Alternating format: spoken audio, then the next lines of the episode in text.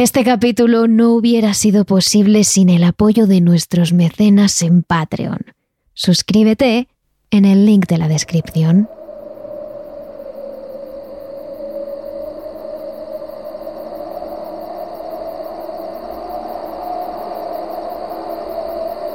Es una noche fría.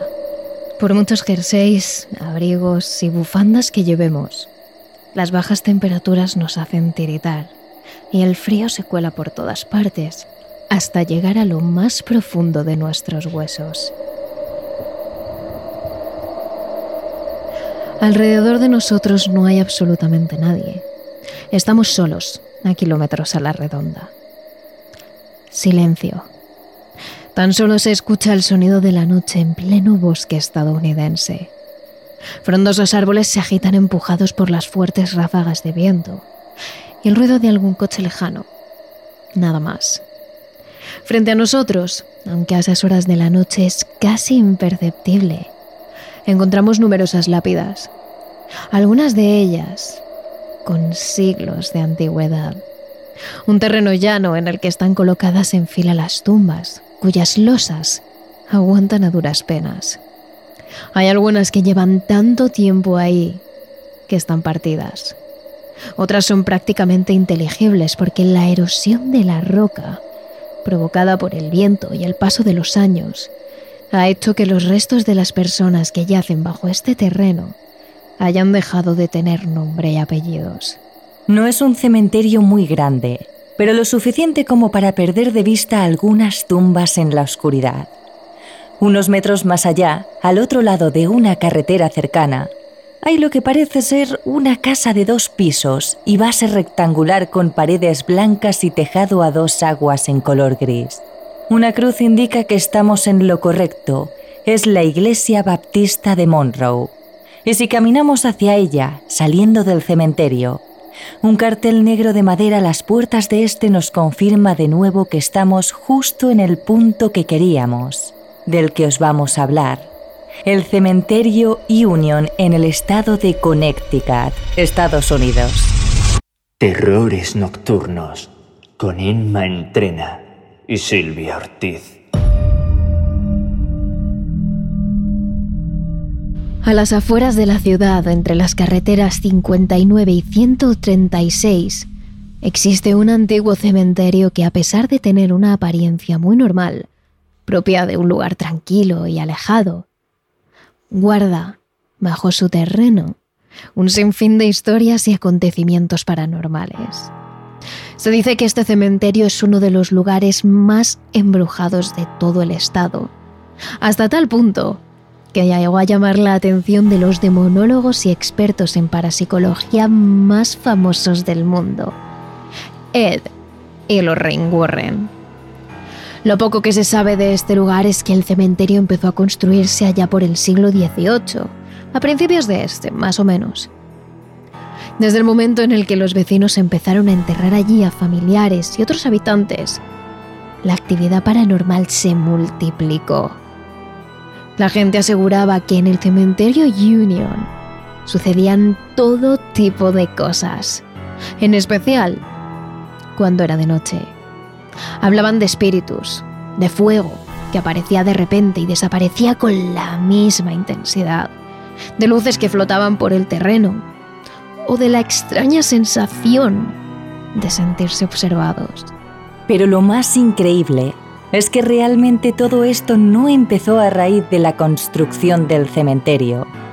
Su gran actividad paranormal llegó mucho antes de este, antes incluso de que llegaran los colonos. Hablamos de siglos y siglos atrás, cuando los indios Pecua habitaban estas tierras. Ellos hablaban de un lugar maldito, un terreno en el que habitaban seres malvados, demonios, y que había que evitar a toda costa. Sin embargo, en el momento en el que los colonos atacaron a las tribus para hacerse con las tierras, arrasaron con todo no tuvieron en cuenta las creencias de estos ni las advertencias de los indígenas sobre terrenos como el que sería el futuro cementerio Union. Y esto trajo consigo consecuencias muy graves. La maldición del cementerio Union no afecta solo al terreno, sino que su influjo llega todavía más allá, a las poblaciones cercanas, en especial a Farfield. En total, su influjo llega a un radio de 10 kilómetros a la redonda, según investigaron los Warren, que vivían muy cerca de este lugar. El influjo maligno de este cementerio sobre el terreno y sobre las personas se puede ver perfectamente en la historia que Ed y Lorraine Warren recogen en su libro The Graveyard o El Cementerio, y que ellos llaman El Quemado.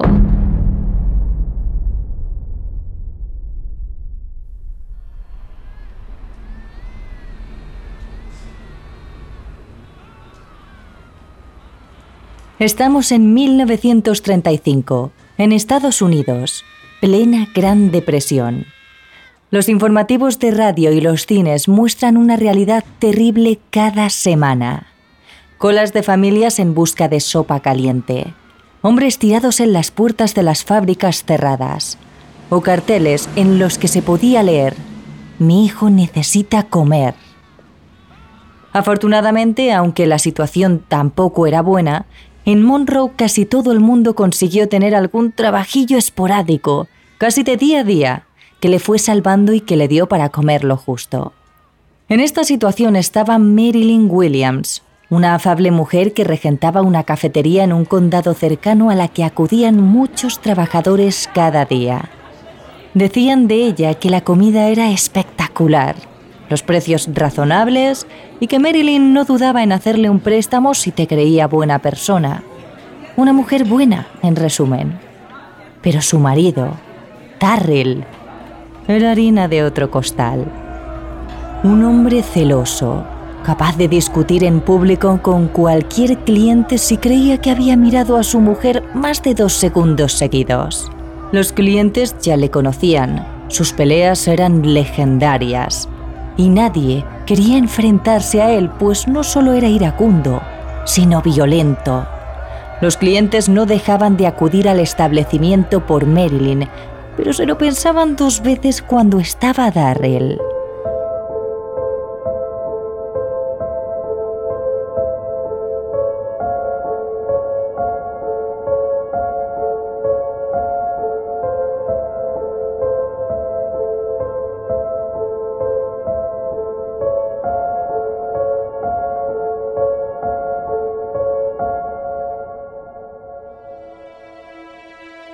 Posteriormente se dijo que un día comenzó a escuchar voces en su cabeza que le decían que su mujer le era infiel, que estaba con otro hombre. No podía controlar sus celos, así que comenzó a acudir al cementerio Union, a visitar a sus familiares para tranquilizarse. Era un lugar de paz, de desahogo, un lugar que le atraía. Pero estas visitas, constantes, comenzaron a pasarle factura. Ya no era solo la voz en su cabeza, eran sus actos. Gritaba de tal manera a su mujer que Marilyn quedaba en shock, sobre todo porque la voz que escuchaba salir de la boca de su marido no era la suya. Darrell quedaba entonces totalmente quieto. Sentía como si alguien hablara a través de él, como si él fuera solo una marioneta en las manos de otra persona. Estos episodios comenzaron a pasar cada vez más. Al principio, solo se daban en medio de las discusiones, en el fragor de la batalla. Pero poco a poco, comenzaron a pasar también en la calma. Cierto día, mientras se estaba atando la corbata para un acto cívico al que debía ir, se miró al espejo para hacerse el nudo y lo vio. Ahí, en el espejo, la mano que estaba atando la corbata no era su mano. Lo que agarraba su corbata eran unos dedos retorcidos por la artritis, llenos de manchas y con la piel arrugada y caída, llena de un vello blanco y duro, típico de la vejez. Rápidamente levantó la otra mano para compararlas. Efectivamente, la otra mano no era suya. Se veía perfectamente la diferencia entre su piel, adulta y tersa, y la otra, arrugada y senil. Entonces levantó la vista para mirarse a la cara. Tampoco era la suya. Durante un breve momento vio el rostro de un anciano, malhumorado, enfadado y malicioso, reflejado en el suyo. Y en ese momento abrió la boca para hablar o para gritar, quién sabe, pero no le dio tiempo. De su garganta no salió su voz, sino otra, la del anciano, diciendo estas palabras. La ramera debe ser castigada. Darrell quedó ojiplático, plantado frente al espejo, hasta que de repente todo desapareció. Su mano era su mano, su cara era su cara normal, e-, era él, aunque la sensación de que era una marioneta seguía en su interior. Darrell no pidió ayuda por miedo a que pensaran que estaba loco. De hecho, no contó todo esto hasta mucho después, cuando su vida ya estaba arruinada. Y mientras, seguía acudiendo al cementerio Union, una y otra vez. Y los episodios empeoraban cada vez más. Hasta que un día pasó. Unos dicen que fue porque un hombre le regaló un ramo de flores a Marilyn. Otros que no tenía nada que ver con Marilyn. Otros que se trataba de un hombre al que Darrell odiaba de forma psicótica. Fuera como fuera, estos son los hechos que se han podido comprobar. Un día Darrell convenció a un mecánico del pueblo para que lo acompañara hasta una casucha de madera situada precisamente frente al cementerio Union. Una vez allí, dejó al hombre inconsciente y prendió fuego a la construcción con él dentro.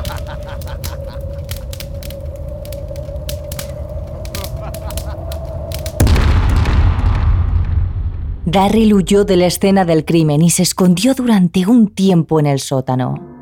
Fue allí, según investigaron los Warren, a través de los testigos, cuando el demonio que le había poseído se apoderó totalmente de él.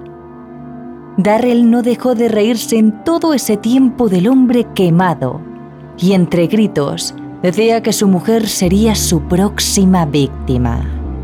Y cuando la policía finalmente le encontró, los agentes aseguraron que no dejaba de hablar en susurros consigo mismo o con alguien que estuviera allí. Una vez en comisaría, Darrell dijo poco, nada sobre sí mismo, sobre por qué eligió ese lugar justo en el cementerio Union o sobre por qué había matado a ese hombre. Sin embargo, tanto durante como después del juicio, muchos especularon sobre su relación con este camposanto. Incluso miembros de su familia, mucho antes de esto, confesaron haberse sentido atraídos por el cementerio, como si les llamara, como si ejerciera una influencia sobre ellos una influencia a la que Darrell, con sus múltiples visitas para recorrer las tumbas, había sucumbido. Incluso los que más le odiaban aseguraban que Darrell era muchas cosas, celoso, mal marido, iracundo, pero un asesino. Eso no. Y desde luego nunca le habían escuchado hablar con una voz distinta o con alguien que no estaba en la sala, como comenzó a hacer después de acudir al cementerio Union. La teoría de los Warren. El cementerio Union ejerció una influencia sobre Darrell que lo atrajo hasta sus muros. Una vez allí, el hombre, con sus fuertes emociones de ira y de celos, atrajo a uno de los demonios más malvados del lugar. Y este, a través de su inestabilidad emocional y de sus múltiples visitas, consiguió hacerse con su cuerpo. Fue ni más ni menos que una posesión provocada por el maligno influjo del cementerio. Pero si por algo es conocido el cementerio Union de Connecticut, es por una entidad que tiene mucho más poder que las otras y que se aparece con frecuencia por la zona. Esa presencia es conocida como la Dama Blanca es una mujer que lleva puesto un vestido de color blanco y largo, de novia, y tiene el cabello negro. las personas que se han encontrado a la Dama Blanca aseguran que el propio espíritu emite una luz intensa que crece según te aproximas más y más a la mujer. Los pocos que han podido contemplar a esta entidad de cerca y han visto su cara, destacan lo increíblemente bella que es esta joven, pero también la soledad y la tristeza que transmite en su mirada. La situación llegó hasta tal punto que la historia llegó a oídos del matrimonio Warren. A pesar de que ambos conocían bien el estado de Connecticut, puesto que ambos habían nacido allí, a ninguno de ellos les llamó especialmente la atención el cementerio de la Unión. Habían escuchado alguna que otra historia, como la de Darrell, y en ocasiones habían recorrido la zona en busca de respuestas. Pero al ser un lugar muy abandonado, apartado de cualquier población prácticamente, tampoco pusieron mayor interés en él. Pero tras escuchar algunos rumores sobre la Dama Blanca, el matrimonio no tardó mucho en volver a acercarse al cementerio. Pero antes de comenzar su investigación, decidieron publicar en el periódico local un pequeño artículo en el que preguntaban a los vecinos si alguna vez habían visto alguna entidad en aquel lugar. En cuanto salieron los primeros ejemplares del periódico con la noticia, numerosas personas empezaron a enviar cartas al matrimonio. Eran muchos los que habían visto y presenciado todo tipo de cosas. Pero muchas de estas experiencias tenían como protagonista a la misma entidad, la Dama de Blanco gente de todas partes recalcaban en sus cartas ciertos matices que es imposible que supieran todos aún sin conocerse. Las características de la joven eran las mismas en todas las cartas, y eso hacía ver todavía más que aquella entidad sí era real y se aparecía con frecuencia en el cementerio. Una de las historias que más llamó la atención al matrimonio, en especial a Ed, es aquella que les dejó en su buzón un vagabundo de la zona. Según decía, el hombre una noche decidió dormir en el cementerio Union, un lugar tranquilo, donde no había ningún tipo de ruido que pudiera interrumpir el sueño de aquel hombre. Esa noche, en concreto, la temperatura superaba los 20 grados y una ligera brisa acariciaba el cuerpo del hombre, tumbado boca arriba con las manos en la nuca. Poco tardó en quedarse completamente dormido, contemplando las estrellas que brillaban con intensidad. Cerca de medianoche, el vagabundo abrió los ojos. Se había desvelado. La temperatura era perfecta y no sonaba absolutamente nada. No entendía por qué se había despertado esas horas. Pero a pesar del cansancio y de las ganas de volver a dormir, algo le hizo incorporarse. Somnoliento se rascó los ojos para aclarar la vista y luego se quedó mirando hacia el cementerio. Noche de luna llena y brillante, tanto que podía verse todo el terreno con claridad. Y en los mejores casos, se podía leer fácilmente algunos de los nombres de las lápidas más modernas. Tras un par de minutos de calma, contemplando el horizonte, le vino a la cabeza un recuerdo. La muerte de su hijo, cuyo cuerpo fue enterrado en ese mismo cementerio. Hacía muchos años de eso, tantos, que por un momento lo había olvidado. Pero la imagen de aquel cementerio tan solitario a altas horas de la noche me trajo a la memoria las largas horas que había pasado en aquel lugar, lamentándose de lo ocurrido. Con los ojos llorosos, el hombre decidió incorporarse y dar una pequeña vuelta. Quería encontrar la tumba de su pequeño. Pero fue en ese preciso instante cuando vio un resplandor entre las tumbas que le hizo frenar en seco. Al principio no entendía de qué se trataba y entrecerró los ojos para fijar la vista a lo lejos. Parecía como fuego, un fuego azul que levitaba entre las tumbas Segundos más tarde, empezó a ver cómo esa bola de luz empezaba a tomar otro aspecto, más alargado. Luego pudo diferenciar la silueta de una persona, concretamente una mujer que llevaba un vestido largo y blanco. Todo pasó en pocos segundos, pero por la mente del vagabundo cruzaron cientos de ideas, decisiones que no tomó porque se quedó petrificado en el sitio, sin creer aquello que estaba viendo. La silueta de la mujer levitó de un lado a otro del cementerio, a cámara lenta. El hombre se fijó en que a su alrededor revoloteaban pequeñas esferas negras parecían estar como discutiendo con la joven. Antes de desaparecer, la figura de aquella mujer se quedó mirando al hombre durante varios segundos, parada, igual que él. Fue en ese momento cuando ante el pánico, el hombre salió corriendo de allí. Cuando se giró sin parar el ritmo, vio que ya no había absolutamente nadie, y aunque por un momento dudó de aquello que había visto, en el fondo él sabía que era real.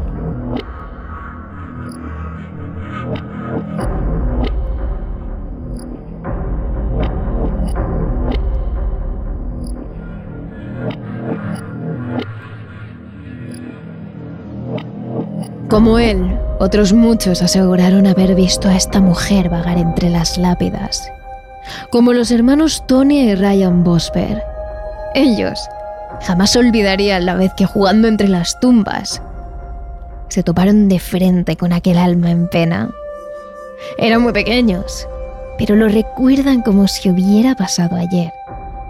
A unos 200 metros, una luz brillante les interrumpió el juego y cuando se fijaron en ella, vieron la silueta de una mujer muy atractiva que les contemplaba desde la distancia.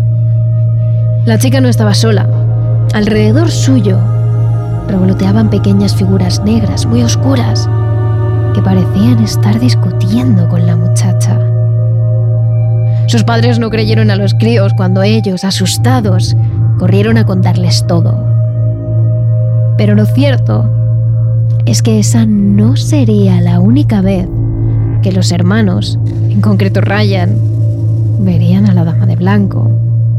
Muchos años después llegó a verla un par de veces, caminando por el cementerio con ese brillo tan característico. Ambas fueron a altas horas de la madrugada, mientras el joven contemplaba la noche desde la ventana de su habitación, desde donde podía verse el cementerio Union. Sin embargo, a la dama de blanco no solo se le puede ver en el cementerio, sino también fuera de este. Algunas personas afirmaron a los Warren que la mujer se aparecía en el arcén de la carretera, en plena noche, y que se abalanzaba sobre el coche haciendo creer a los conductores que habían atropellado a una persona. Cuando se bajaban del vehículo, todavía asustados y muy nerviosos, se daban cuenta de que no había nadie en la carretera, ni rastro de sangre. Incluso podría llegar a parecer una alucinación, de no ser porque el propio coche de todas las víctimas a las que le sucedió esto se había abollado en la parte de delante, como si realmente hubiese chocado algo con el vehículo, con algo o con alguien. Después de todos estos acontecimientos, cuando los Warren leyeron una a una las cartas de los vecinos que habían visto a la dama de blanco, la pareja de parapsicólogos quiso conocer de dónde venía el espíritu, cuál era su historia. En un primer momento, siguiendo la mecánica de trabajo, marido y mujer, junto al resto de su equipo, se plantaron una noche entera en el cementerio. Estuvieron esperando desde que cayó el sol hasta que hiciera falta. No solo querían comprobar que aquella historia era cierta, sino que también buscaban poder hablar con aquella dama misteriosa cuya historia se desconocía. No fue casi hasta las 3 de la mañana, cuando esa noche, 1 de septiembre de 1990, los Warren pudieron ver a la mujer. Se les apareció a lo lejos, en una de las colinas cerca del cementerio. Era fácil ver a la dama desde una distancia considerable, porque emitía un destello de luz muy potente.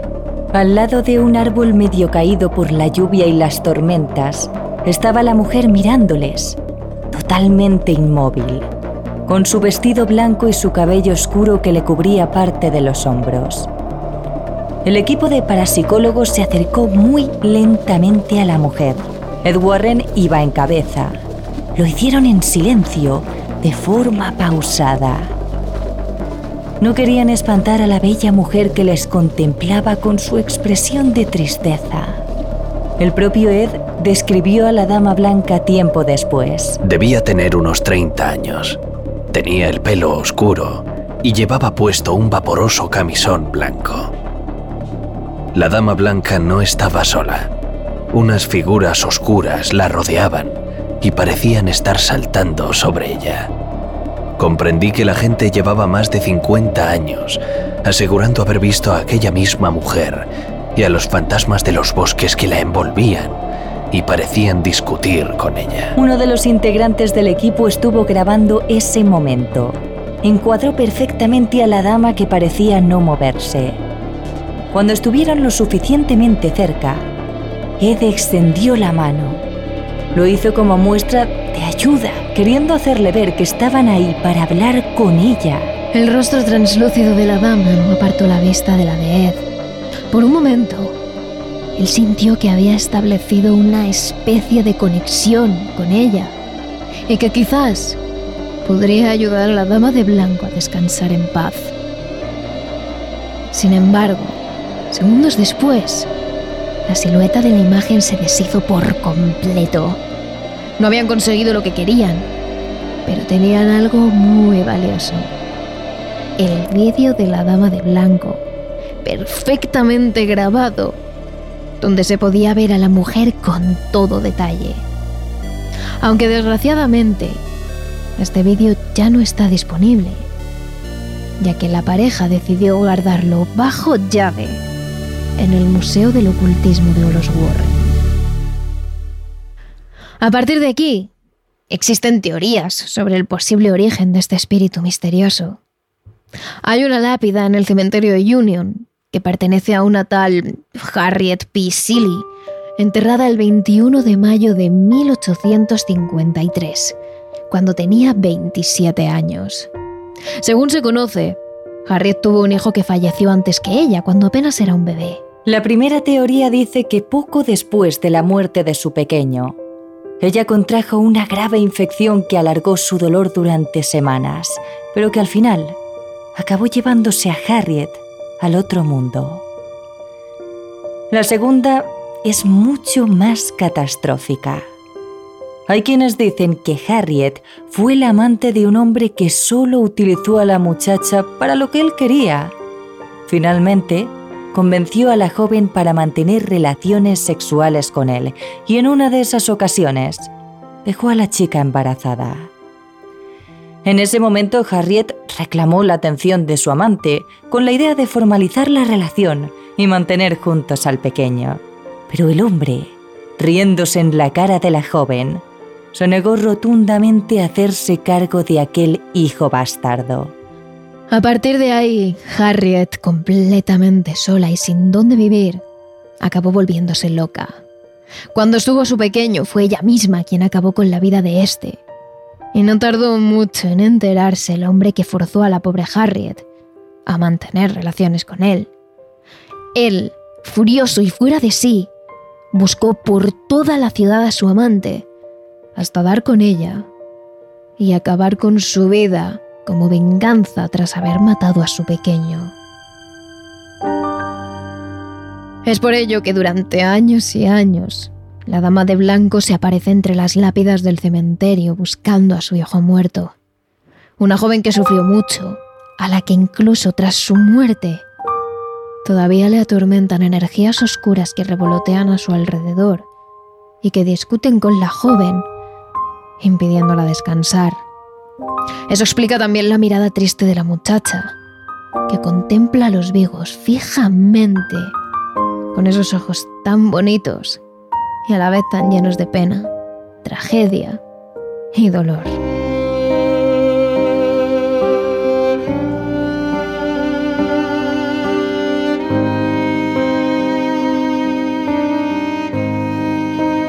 A día de hoy, y debido a las múltiples visitas que comenzó a recibir el cementerio Union en los últimos años, el terreno cierra sus puertas cuando cae la noche, ya que hubo momento en el que se llenaba de gente con cámaras y radios para así intentar comunicarse de alguna forma con las entidades de la zona y en especial toparse con el espíritu de la Dama Blanca. Sin embargo, al estar a las afueras de la ciudad, no es un lugar especialmente vigilado, y hay quienes deciden esperar cerca del cementerio o incluso colarse en este para ver si captan algo. Pero lo que sí está claro es que las noches más solitarias y frías, en la oscuridad se puede ver la silueta luminosa de la Dama Blanca, recorriendo las tumbas y lamentándose por la pérdida que recordará eternamente. Las historias de fantasma en el cementerio Union son infinitas, pero en Patreon os traemos un extra con dos historias más sobre espíritus y apariciones del cementerio Union. Y por supuesto, durante toda la semana estaremos subiendo más contenido de este tema a nuestras redes sociales. Somos arroba terroresn en Twitter y arroba terroresnocturnos barra baja TRN en Instagram y TikTok. Os esperamos.